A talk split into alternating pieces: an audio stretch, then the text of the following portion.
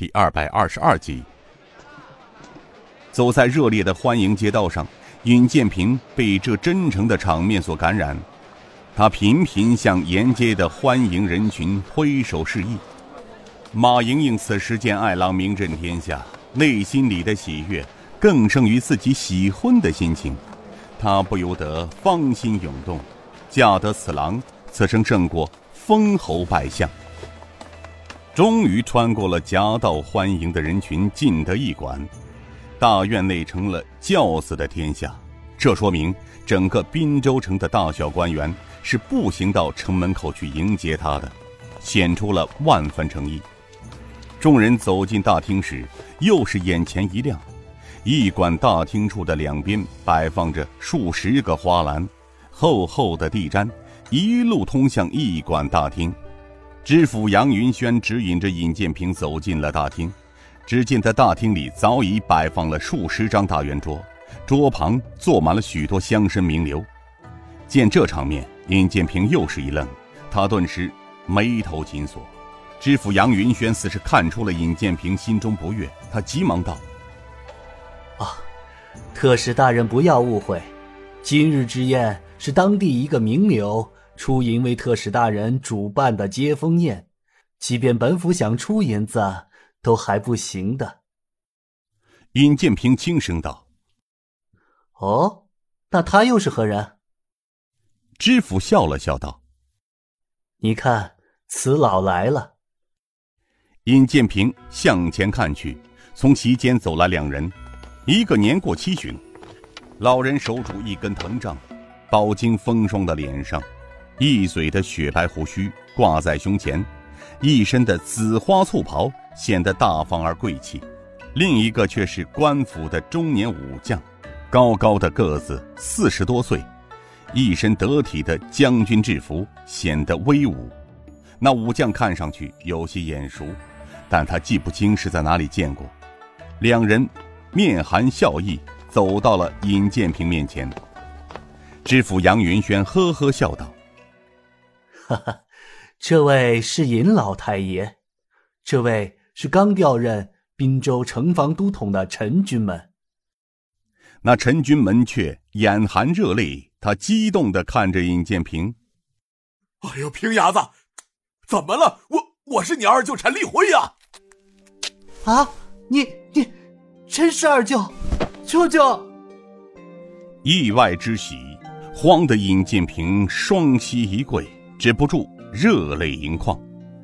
陈立辉双手扶起尹建平，用力为尹建平抹去了泪水，笑道：“哎呦，平儿啊，哎呀，你长大了啊！哎呀，来来来来来，快来快来！这位老人家你大概也听说过了，他就是你的二爷爷尹深呐。”尹建平内心一动，急忙向老人跪下道：“孙儿拜见二爷爷。”尹申也是激动不已，他颤抖的扶起了尹建平，真是苍天有眼呐，让我的孙儿还活着。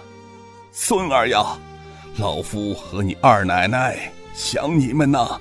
老人终于忍不住失声痛哭。二爷爷，舅舅。尹云云随着喊声扑跪了过来，二人惊呆了。陈立辉双手拉起了尹云云，道：“哎，这这不是舅舅的心肝宝贝云云吗？啊！”尹云云泪流满面。舅舅，是云儿。云儿，云儿，来来来，快快去拜见你二爷爷。尹云云急忙跪倒在地，哭着道：“孙女云云拜见二爷爷。”隐身老泪纵横，他一手拉一个，激动的不知说什么。好好，孙儿孙女都活着，老天眷顾，真是老天爷恩赐啊！此刻，知府杨云轩明白了，原来眼前这位年轻的特使大人，竟是八年前靖江古平口遭人谋杀的尹大人遗孤，尹建平兄妹。他们不是都死了吗？怎么又会活生生的出现，而且还成了晋王白虎令的持有者？这还真是匪夷所思。这虎父无犬子，怪不得深得皇上和晋王的亲责。这尹申却真是尹道元父亲的亲弟弟，而这位刚调任滨州都统的陈君门，却是尹道元的内弟尹建平的二舅，一家亲人意外再次相遇，倒是让知府杨云轩所料不及。其实，知府杨云轩早有打算，准备趁这位特使驾临滨州时。找个机会向特使为永嘉县令刁成贵他的内弟求求情，赦免去他的死罪。然而如今看来是指望不上了。因钦差的生父就是一位铁面无私的知府，谁让内弟刁成贵倒霉，偏偏撞在这位深得皇帝重用，又是铁面王爷爱将特使大人的刀上。意外的相遇，尹建平兄妹。不当见到了自己的亲舅舅，还让他们遇到了爷爷的亲兄弟，真是命运的捉弄，也是命运的安排。尹建平原想只是在滨州逗留一晚，可今日难得相遇，二爷爷在滨州却是有名的名流士绅，他早年就在滨州官居知府，也是明朝早期的封疆大吏。午宴之后，尹建平答应了二爷爷和舅舅。